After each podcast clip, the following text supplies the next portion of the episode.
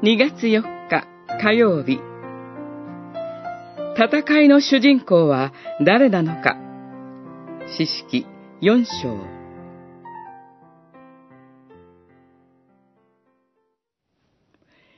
デボラは私も一緒に行きます。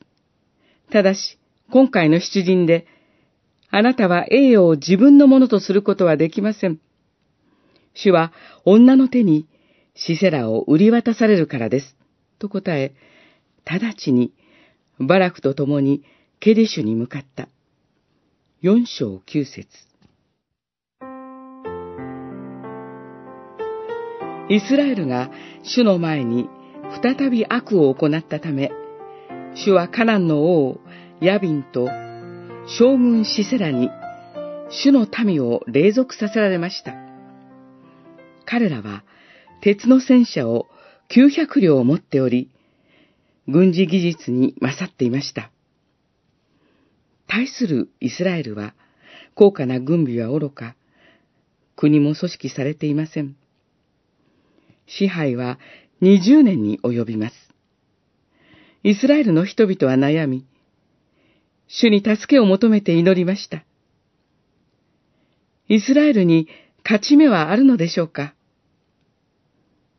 勝ち目はある、と、女預言者、デボラは考えました。彼女は、バラクを指導者にして、戦士一万人を集結させます。デボラは、バラクに、神の御心を告げます。私は、ヤビンの将軍、シセラと、その戦車、軍勢を集結させる。私は彼をお前の手に渡す。と。なんと、神は敵の将軍をまるで自分の将棋の駒のように自由に扱われるのです。それでもバラクは、デボラに同行を願い、神ではなく、人間に助けを求めます。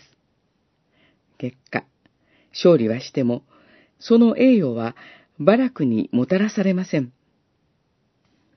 信仰は神が私たちのために戦ってくださることを教えます。私たちのために戦ってくださる主に信頼し、今日一日を歩みましょう。